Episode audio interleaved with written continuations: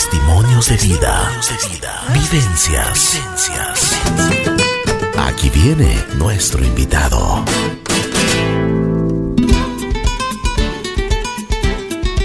Buen día, buen día, buen día. Aquí estamos en Hacia la Vida.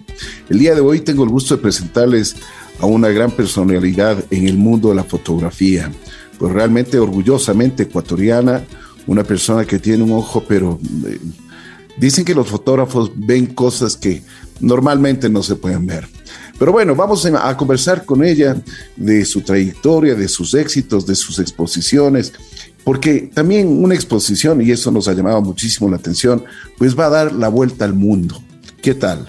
Esa, esa magia, esa fotografía excelente, pues estará dando la vuelta al mundo llevando la bandera del Ecuador, Ana María Chedia. ¿Cómo estás, mi querida Ana María? Qué gusto saludarte, bienvenida.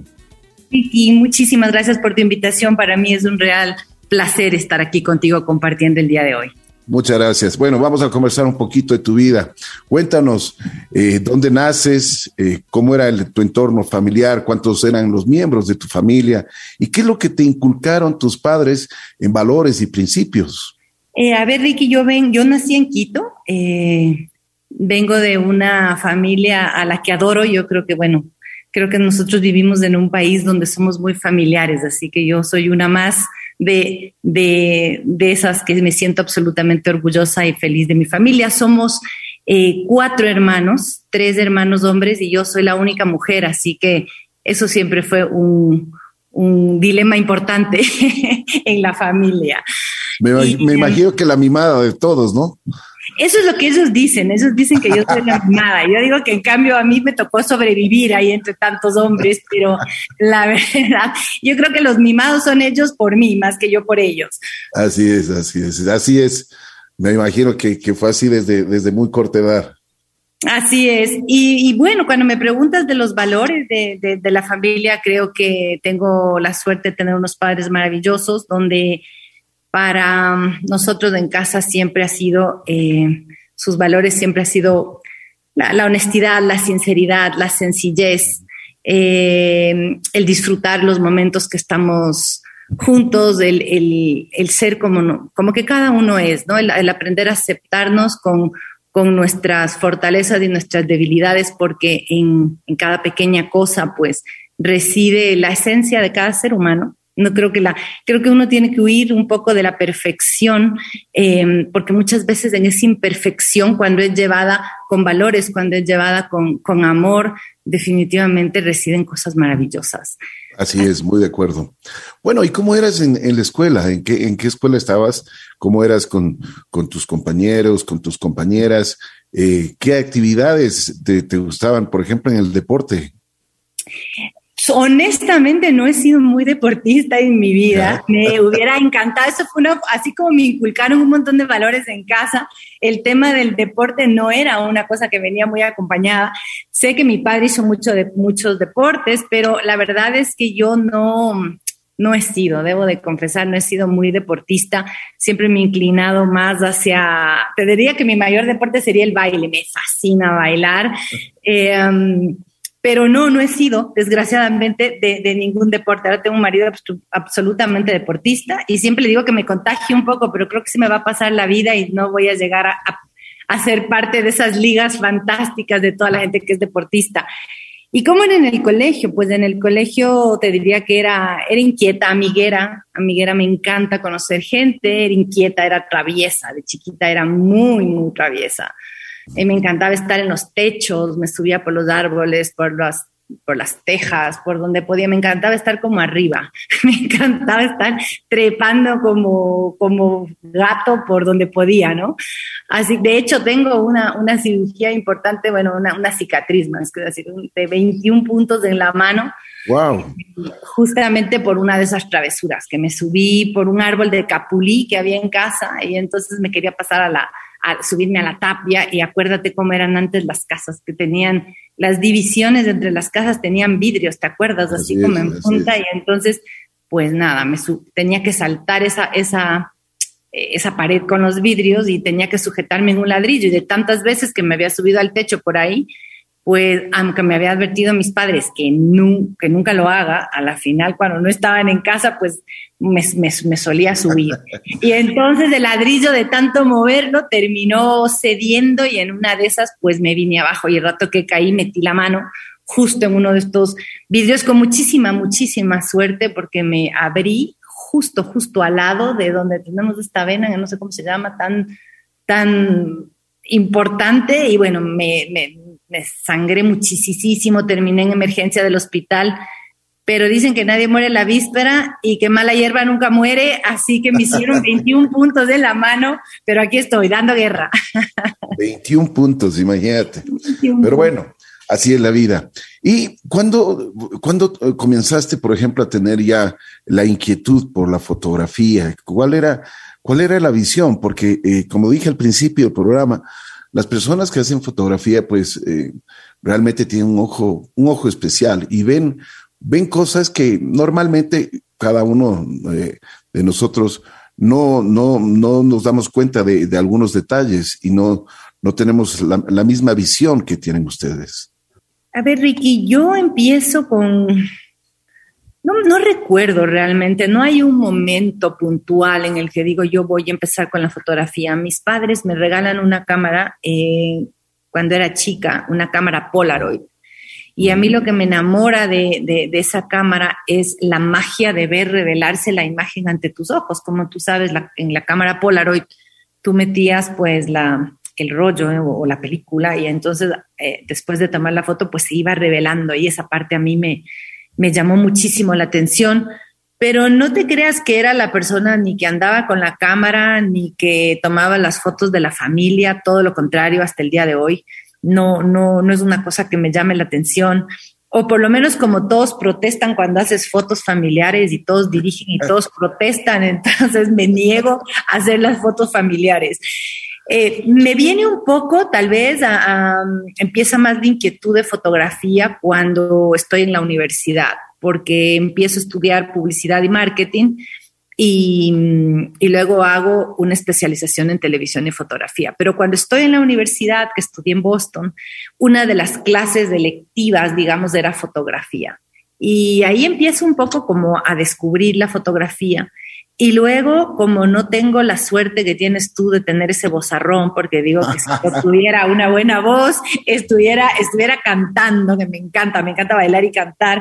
Canto en la ducha y bailo cuando puedo, y sola mucho.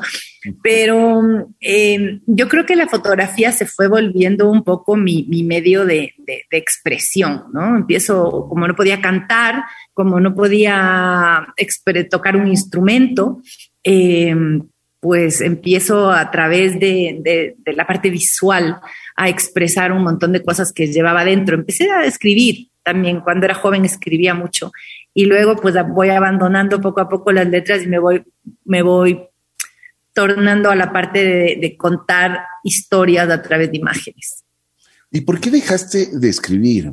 Si tenías una facilidad para eso y eras, pues me imagino que... ¿A quién escribías, por ejemplo? Mira, no es que haya dejado en sí de escribir, todavía lo hago. De hecho, cuando, cuando a veces subo fotografías en, el Instagram, por ejemplo, a veces escribo. Y, gente súper cercana a mí a veces me dicen, bueno, a veces te, te, demoras en escribir o ¿por qué escribes si la gente no lee? Y yo digo, bueno, a mí no me importa si es que no pretendo que todo el mundo lea. Conmigo, para mí, si es que una o dos personas leen y llega lo que yo he puesto, eso hace sentido para mí. Y lo necesito expresar. No dejé de escribir, creo que, mm, que lo sigo haciendo, tal vez eh, ahora me expreso más con mi fotografía, sin embargo hay esa mezcla, ¿no? En esta última obra que yo hago, eh, que se inauguró ayer, justo les decía, no dejen de leer el texto porque representa muchísimo ese sentir Em, entonces yo creo que va una poco una combinación. Y cuando me preguntas a quién escribía, yo creo que era un poco una mezcla, ¿no? Yo creo que había momentos que, me escribía a mí misma, creo que creo que a veces eran, eran cartas de cartas o, momentos o poesía o sentimientos que venían un poco más a manera de simplemente sacar lo que tenía dentro eh, y plasmarlo en, en, una hoja. Yo soy como muy, muy sentimental, muy emotiva, muy llena de emociones. Entonces a veces necesito que las emociones fluyan por algún lado para que si no colapso. Entonces, eh, un poco como que iba por eso, ¿no? No había alguien en especial, es decir, a lo mejor había momentos que quería escribir una carta a mi padre, había momentos que quería escribir una carta, pues, no sé, alguna amiga, eh, que eran más escritos, que no necesariamente se los enviaba, ¿no? Y, siempre presente con un, con un agradecimiento. Creo que alguna cosa que rige mucho y que me también viene desde muy pequeña es que terminar mi día como haciendo un, un análisis del día donde está siempre basado en el agradecimiento, en el agradecimiento de lo vivido por más de que sean momentos y etapas difíciles que todos las tenemos, ¿no? Porque en los momentos difíciles siempre tienes cosas que agradecer y sobre todo eh, la salud. Entonces creo que al final del día hago como un examen de, de conciencia, eh, al final del día hago una oración, al final del día eh, cierro mi día mirando qué cosas pude haber cambiado, qué pude haber mejorado, qué cosas hermosas di, qué fui capaz de hacer, qué miedos fui capaz de, enfrentar. Y también siempre agradeciendo de, de, un día más, porque no todo el mundo tiene la suerte de tener salud. Y cuando tenemos gente que queremos alrededor nuestra sin salud, creo que ese es el agradecimiento pues más grande que podemos tener. Así que creo que eso de alguna manera que lo hago hoy y ya no con escritos, ya lo hago menos, era un poco lo que me regía cuando me sentaba a escribir, ¿no? Las emociones, las, a veces tristes, a veces alegres, a veces eh, de sueños, ¿no? voy a soñar en un papel para ver cuándo lo hago realidad. Oye, pero qué, qué importante que es el don de la gratitud en un ser humano, ¿no? No hay nada que hacer que eso pues eh, te, debes sentir muy, muy satisfecha si todos los días haces este ejercicio, pues eh, debe ser, para ti debe, debe, debe llenarte mucho, debe, tu interior debe estar eh, muy, muy, muy en paz contigo mismo, ¿no? definitivamente, Ricky, sabes que yo, y, vuelvo cuando tú me hacías la primera pregunta de cuáles son los, los valores que me, me inculcaron en casa, ¿no? Em, creo que, el simple hecho de tener a mis padres, ¿no?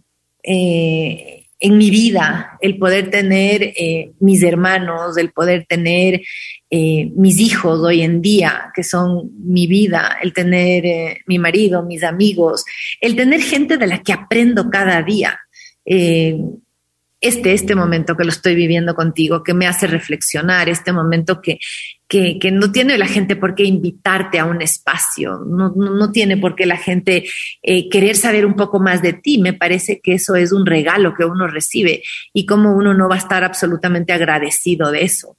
Ayer inauguré mi exposición, no me imaginé nunca la cantidad de gente que llegó. ¿Cómo no voy a estar agradecida de, de eso? Porque la gente no tiene por qué hacerlo. Yo creo que a veces nos no sé, a veces en ciertos momentos de, confusión, yo diría tal vez en la vida, uno dice, ah, me siento súper mal por esto, porque no me dieron, porque no me hicieron o porque me dieron. Yo creo que está la gente que, tiene que estar, está contigo, alrededor tuyo, la gente que, que, quiere estar y la que no, pues no está. Será porque no, porque no tiene que estar ahora, porque está viviendo otro momento. Creo que es importante entender que, cada ser humano tiene un mundo, cada ser humano tiene también sus, sus momentos difíciles, ¿no? Entonces tenemos que aprender a, entender que a veces no es personal. Y cuando ves eso de esa manera, entonces sientes tanto agradecimiento con los pequeños detalles. Yo creo que el momento en el que uno deja de, de esperar, ¿no? Porque a veces uno sufre cuando espera, ¿no? Esperas, esperas, esperas que alguien te dé una oportunidad. Eh, Hablo, por ejemplo, del tema de fotografía. Esperas que la puerta de una galería se abra, a veces se cierran miles. Eh, el momento en el que se van abriendo pequeñas puertas, del momento en el que uno tiene estos espacios, como el que tú me has invitado tan generosamente a, compartir, eh, solamente te puede eh, engrandecer y para eso hay que agradecer. Porque cuando tú al final del día haces un análisis de, de qué ha sido lo bueno y lo malo del día, siempre hay cosas que agradecer, por más difíciles, porque siempre son más fuertes que lo otro. Como te decía, valga la redundancia, basta tener salud. Tengo un amigo muy querido que hoy en día está pasando una situación, un cáncer muy duro. Entonces, el, poder saber que, que yo no estoy pasando por eso, uno me compromete a decir qué puedo hacer yo por él, cómo puedo darle una mano y por otro lado agradecer el tener vida, el poder respirar, el tener un día más que a veces nos olvidamos en este mundo tan acelerado, ¿no?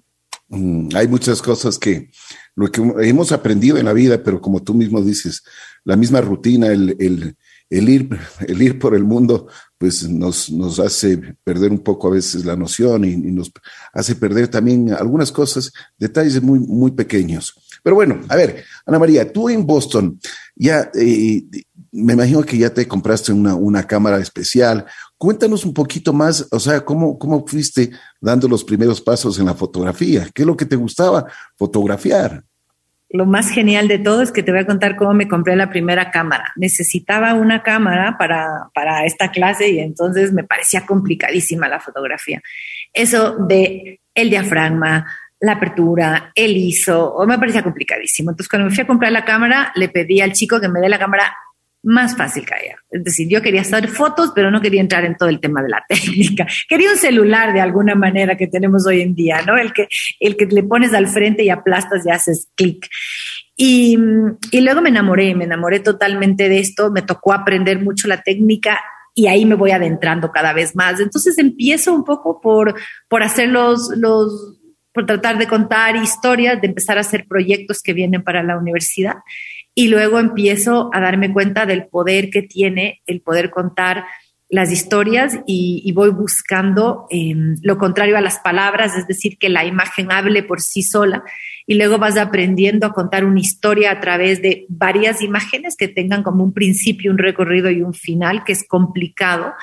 Y luego dices, bueno, pero también necesito que una sola foto hable por sí sola, ¿no? Que tenga voz propia entonces, por un lado tienes lo que tú quieres transmitir y por otro lado, la parte fascinante es lo que tú quieres que, lo que yo quiero que tú como espectador al ver la foto descubras. Y eso me va adentrando cada vez más en seguir creando y creando y creando historias de distintas maneras, en distintos formatos, en distintas técnicas. Y ahí me empiezo a experimentar y cada vez más y me voy adentrando en este mundo que es fascinante. Una, una cosa que es muy especial, eh, ¿con quién, cuál fue tu referente en la fotografía? Porque siempre uno, uno tiene una inspiración, ¿no es cierto? O alguien a quien seguir. Ricky, mira, yo, em, a mí me encanta aprender. Eh, si yo yo siempre estoy metida en, talleres, en, cursos, en, yo podría seguir estudiando. Me encantaría estudiar muchas carreras, es decir, me encantaría volver atrás solamente para poder volver a la universidad mil veces y he vuelto, he vuelto a seguir haciendo cursos y talleres. Em, no tengo un referente puntual, te diría que, tengo muchos referentes, eh, porque soy inquieta, soy inquieta en mi manera de, moverme, soy inquieta en mi manera de, ir descubriendo, entonces mis referentes no están solamente en la fotografía. Me inspiro muchísimo a través de la música, de grandes, de grandes músicos, de grandes compositores. Y aparte de eso, em, la variedad de la música. A veces yo creo, no me da lo mismo sentarme a hacer una edición de fotografía oyendo, yo qué sé, flamenco, que eh, en otros momentos que me pueda sentar a, escuchar eh, música clásica, ¿no? Entonces, ese abanico, esa cantidad de, de, de, de ese abanico tan rico que tiene todo lo que tiene que ver con las artes, ¿no? En, música, en pintura, en escultura, en literatura, son para mí y han sido para mí referentes, que uno diría, bueno, uno solamente está buscando un fotógrafo. No, para nada creo que, creo que admiras la obra de fotógrafos, que inclusive hay un fotógrafo al que yo admiro muchísimo hoy en día, que hace una fotografía nada que ver con la mía, em, se llama Emilio Morenati. Y yo a Emilio lo descubrí por un, a, raíz de la, de la pandemia, porque tuve un Zoom con otros fotógrafos, ahí lo conocí en una charla que dio, él es un fotoperiodista, él ha trabajado en fotografía de guerra Y a pesar de que hacemos cosas totalmente diferentes, él ganó el año pasado el Pulitzer de fotografía. He tenido la suerte ya de, interactuar mucho más con él. Él no vive aquí, vive en España. Para mí es un referente a pesar de que yo haga una fotografía totalmente diferente. Em, entonces, nunca me he encasillado con una sola persona.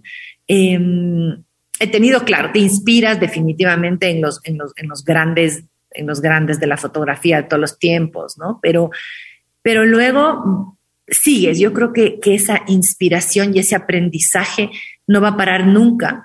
Y el no tener una sola persona, sino tener este abanico, creo que enriquece más las posibilidades de lo que vas descubriendo en el camino. Ana María, eh, España tiene una influencia muy grande en ti, ¿no? De las fotografías que he visto, además en esto del, del, eh, del toreo, del, el toro, o sea, unas expresiones, pero que realmente eh, yo creo que te vas especializando en, ciertas cosas, ¿no? Ricky, fíjate que yo, em, a ver, esto me viene mucho por... Uh, mi padre le encantaba la poesía toda la vida. Cuando nosotros éramos chicos y solíamos ir a la playa con mis hermanos, pues nos sentábamos al filo, al filo del mar y empezaba mi padre con la poesía. Y luego en la noche, pues nos ponía boleros. Así que entre la poesía y los boleros era imposible no ser romántica a muerte, lo cual causó un problema en cierta época de mi vida. Eh, sin embargo, eh, ahí empieza un poco, eh, con esto de la poesía, empiezo yo a meterme en, los libros y en la literatura, y ahí entra el flamenco, porque si tú te pones a ver las letras flamencas, son, son de locos. Entonces empiezo yo a leer mucho de la, de, la literatura eh, que tiene mucha relación con el flamenco y entonces esa es la parte que a mí me empieza a enamorar y, bueno, me meto a bailar y me meto a aprender también el tema del flamenco y ahí me voy un poco perdiendo, entonces tiene una relación con el tema, por ejemplo, con el tema del toro. Cuando leí un libro, no sé si has leído de Juan Belmonte, Matador de Toros, que es una preciosidad de libro, si no lo has leído, me voy a comprometer a, buscarte para regalártelo porque a ver, es chiquito, pero es una preciosidad y entonces tiene esa relación. Empiezo yo a ir a España por un proyecto em, que era como complicado eh, porque no conocía a nadie en ese momento y a partir de ahí, como soy un poco cabezota cuando me meto algo en la cabeza, y entonces empiezo a conocer un montón de gente, un montón de amigos, empiezo a ir mucho a España, de hecho ya voy viendo España los últimos 20 años, voy todos los años y he hecho grandes amistades, he hecho grandes amigos, he hecho proyectos, de hecho estoy ahora trabajando en un libro que empezó antes de la pandemia, que se quedó en stand-by y que lo estoy retomando con una amiga mía española que es maravillosa y es un libro de mujeres que vamos a sacar en marzo del próximo año. Ya está fecha, estamos trabajando, estamos puliendo ya los últimos detalles de este libro Así que por eso empieza un poco mi, viaje eh, tan recurrente a España. Cuando haces amigos, tú sabes que luego te empiezas a sentir como en casa porque te reciben en sus casas con, con cariño, ves a sus hijos crecer y entonces tiene toda esta relación y, ahí entra otra vez lo que te decía en las artes, ¿no? Tienes el flamenco, tienes la literatura, tienes los toros y luego viajas por el sur y vas a la Alhambra y, te das cuenta la arquitectura, ¿no? O sea, todo esto a la final va envuelto eh, y, todo junto. Entonces, un poco viene por ahí esa pasión que no hace que, que deje de ir por ahí. España se hace querer, como se dice, ¿no?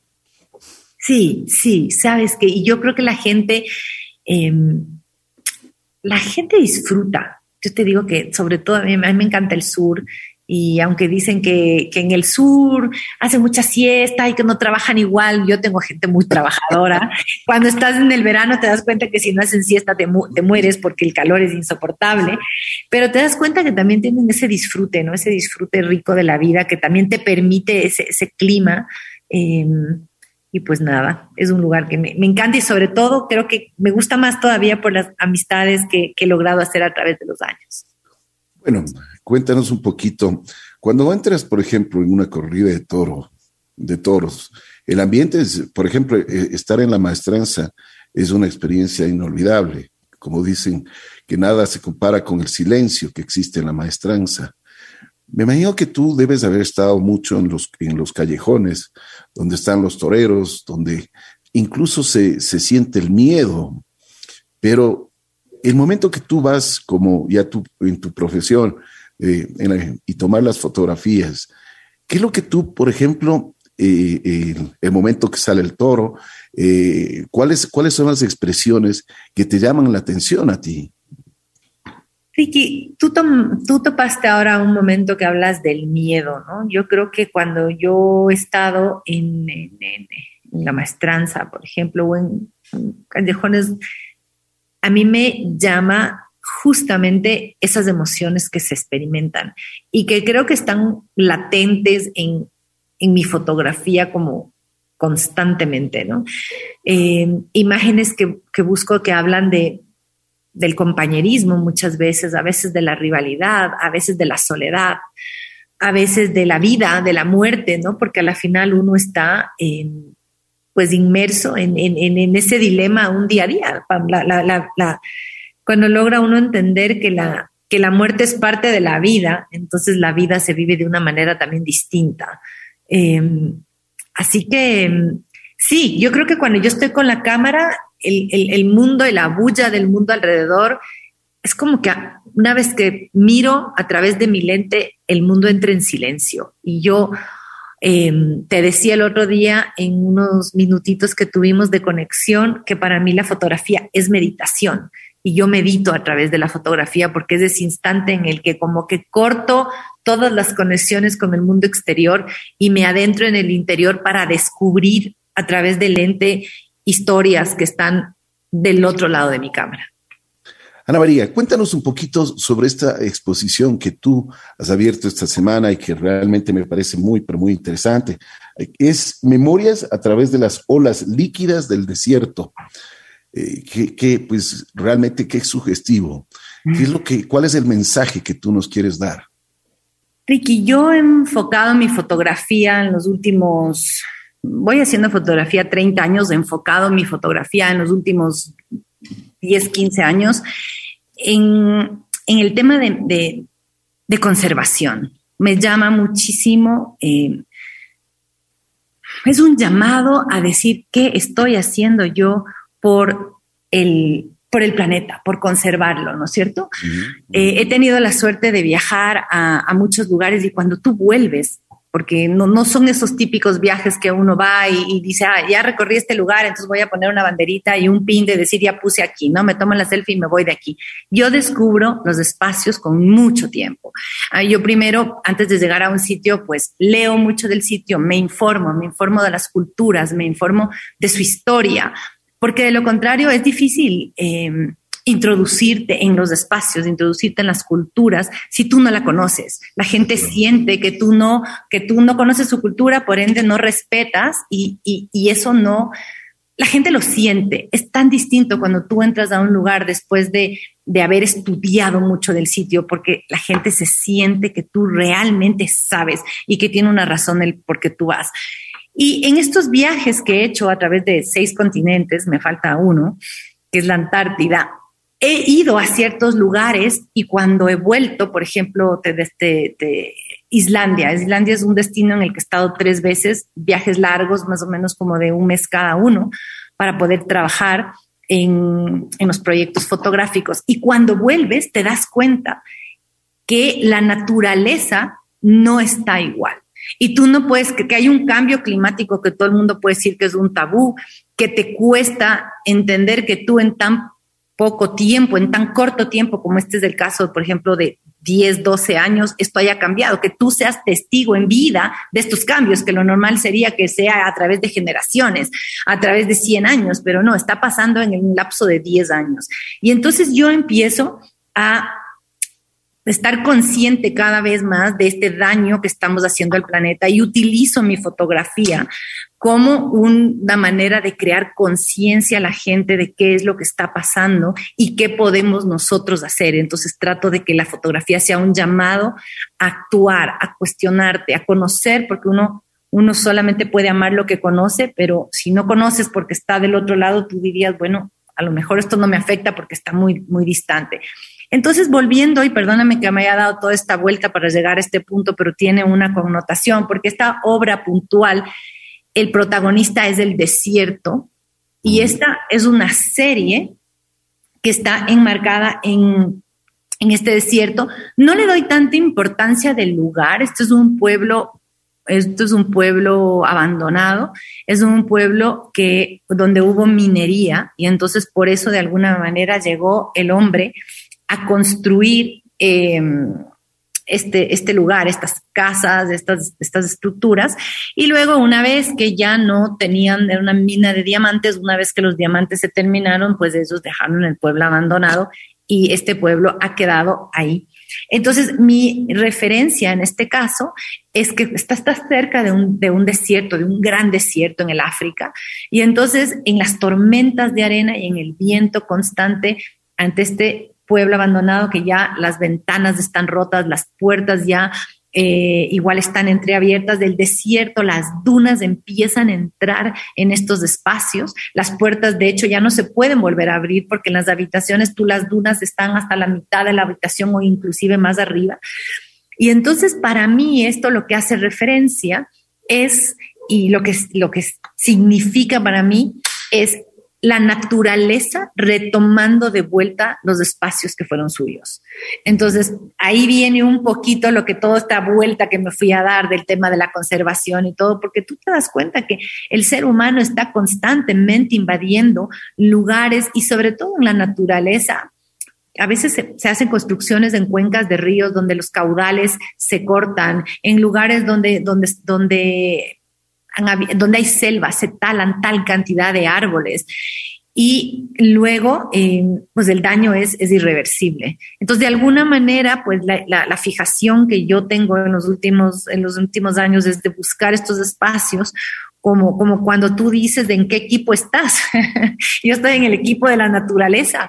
Entonces, me encanta ver cuando la naturaleza reconquista esos espacios. Entonces, esta obra está en el desierto, está, inmersa. Son unas fotos que ayer era alucinante, por la gente me preguntaba, pero tú montaste la arena, tú, tú montaste la, arena en estos espacios, la, arena es un montaje, no sabes si las fotos son tan como surreales que no sabes si son verdaderas o, o no son, no saben si es que yo tomé la foto del espacio y luego me inventé la arena es increíble ver cómo las fotos son como son. Sí es una técnica compleja, porque cada fotografía no es una toma única, son varias tomas. Hay, hay fotos que tienen hasta 21 fotos que hacen una sola foto. Pero eso se da, eso se da un poco por la limitación que yo tengo de espacios dentro de los lugares que fotografío, porque a lo mejor eh, estoy, no, no tengo tiro de cámara, me tengo que ir hacia la parte de atrás, entonces me doy contra la pared y no puedo fotografiar el espacio en una sola toma, a menos de que ponga un lente angular, pero si pongo un lente angular deformo los espacios. Entonces empiezo a crear yo distintos fotogramas para crear y reconstruir de alguna manera la imagen que, que yo quiero transmitir. Y también habla, por eso habla de memorias a través de las, de las olas líquidas, porque yo veo en, a pesar de que es desierto, yo veo olas, ¿no? El, viento, tú sabes que entra y juega y va creando esta especie de olas, que, que, a mí fue lo que me llamó la atención. Y luego cuando me adentré en estos espacios, que no es fácil de adentrarte porque hay, unos, hay unas partes de las casas que ya están totalmente tapadas en la arena, eh, por el desierto y eh, entonces me tocaba a lo mejor gatear por pequeños rincones, por pequeñas ventanas, descubrir alguna ventana abierta y tratar de, de gatear y meterme a estos espacios para poder trabajar. De hecho, como soy traviesa y no, eso no ha pasado, metí, metí los, las manos en una tabla con clavos y los clavos estaban reoxidados. Así que cuando empecé a sangrar dije, aquí estoy en problemas y me tocó ir a buscar una vacuna del tétano en la mitad del África profunda. Así que todavía tienen más valor esas fotos para mí cuando las recuerdo. Pero un poco va por ahí toda esta exposición. Habla de la memoria de, de estos lugares que un día fueron ocupados con conversaciones, con historias, con risas y ahora están abandonados y de la fuerza. Eh, irreversible del desierto que retoma de nuevo sus territorios. Y te decía que esta es una serie, la que presento aquí es una serie, sin embargo hay una de las fotos a la entrada de la exposición que pertenecen al proyecto más grande, porque yo tengo esto mismo que lo, estoy lo he trabajado ya no solo en desiertos, sino en selvas, lo he trabajado en otros distintos espacios de geografías remotas. Qué bien. Oye, eh, eh, cuando dices que, vas a este tipo de, culturas, de, sitios donde eran habitados anteriormente y ahora están desolados, eh, me imagino que estarás solo con tu equipo, con tu, con tu cámara y tú. ¿Qué es, es, es de la soledad que, que, que, también te, te inspira? ¿O, o, o, ya vas con la, ya vas, como tú mismo dices, ya lees sobre, sobre dónde, dónde vas a llegar, cómo vas a llegar. Y eso también te, te ayuda muchísimo. Entonces, yo diría, tú vives tu soledad y, esa soledad te inspira para, para que saques, como tú mismo dices, 21 fotografías hacen una sola fotografía, que es extraordinario.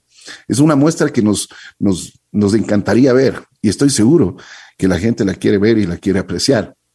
Y, después de que todo la explicación que tú nos has dado, pues ha sido fantástica y, ya me estoy simplemente ya imaginando cómo las, fotografías que tendrás, ¿no? Gracias, Ricky. A ver, cuando tú hablas de, no te diría que es una, una, una soledad, es, yo creo que es un poco todo lo contrario. Si trabajas, yo, yo lo pondría distinto, yo pondría que trabajo en solitario, pero me siento menos sola que nunca porque me lleno tanto de la cultura en la que me adentro, me lleno tanto de los espacios que recorro. Em, acabo de regresar del, Polo Norte, fue una cosa de locos, absolutamente ha sido el viaje más extremo eh, que, he tenido de todos los que he hecho en mi vida. Y, y sí hay una soledad absoluta, es un silencio, pero lo que estás mirando tiene un, te hace sentir todo lo contrario, ¿no? Te sientes tan pequeñita y tan ínfima en la naturaleza em, y estás descubriendo y mirando tantas cosas que yo creo que más soledad existe definitivamente cuando estás en la ciudad, entre gente, entre bulla, entre, no sé, yo creo que hay más soledad en una fiesta para mí llena de gente que la soledad que yo puedo sentir cuando estoy inmersa en la naturaleza con todo lo que me puedo detener eh, a observar. Y en la exposición que tú dices, sí, me encantaría que la gente eh, se pueda pasar a, recorrer la exposición. Es distinta verlo en formato grande, ¿no? Ricky yo, por ejemplo, había gente que estuvo ayer en la inauguración, la obra va a estar hasta el 23 de julio, está en la Galería N24.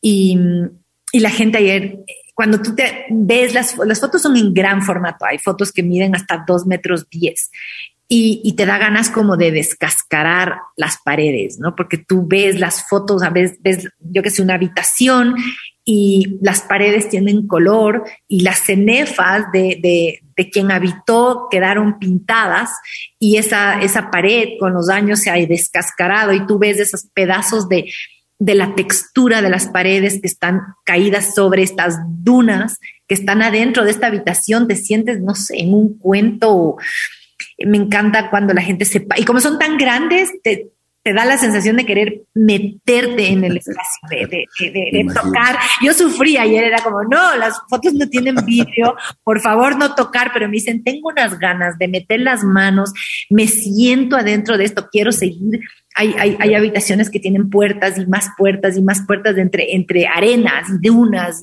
y, te da ganas de seguir descubriendo estos, estos espacios. Entonces, creo que nunca se va a ver, o sea, las fotos cuando las ves en una pantalla, las ves en, en, no tiene nada que ver, o sea, en un formato grande es cuando realmente la puedes apreciar y sobre todo sentir, sentir la magnitud, en este caso, del desierto.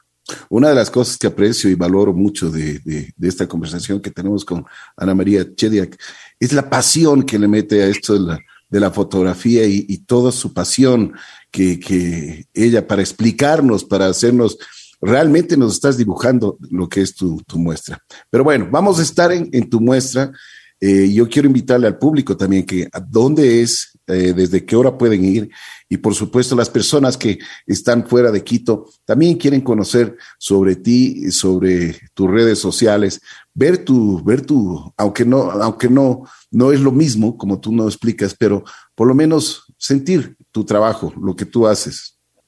Claro, Ricky, me encanta. Eh, aprovecho este espacio para, hacer una invitación y para abrir puertas. A mí me encantaría, siempre me, han preguntado, oye, yo estoy a lo mejor en provincia, eh, ¿qué se puede hacer? Y yo siempre digo que estoy absolutamente abierta.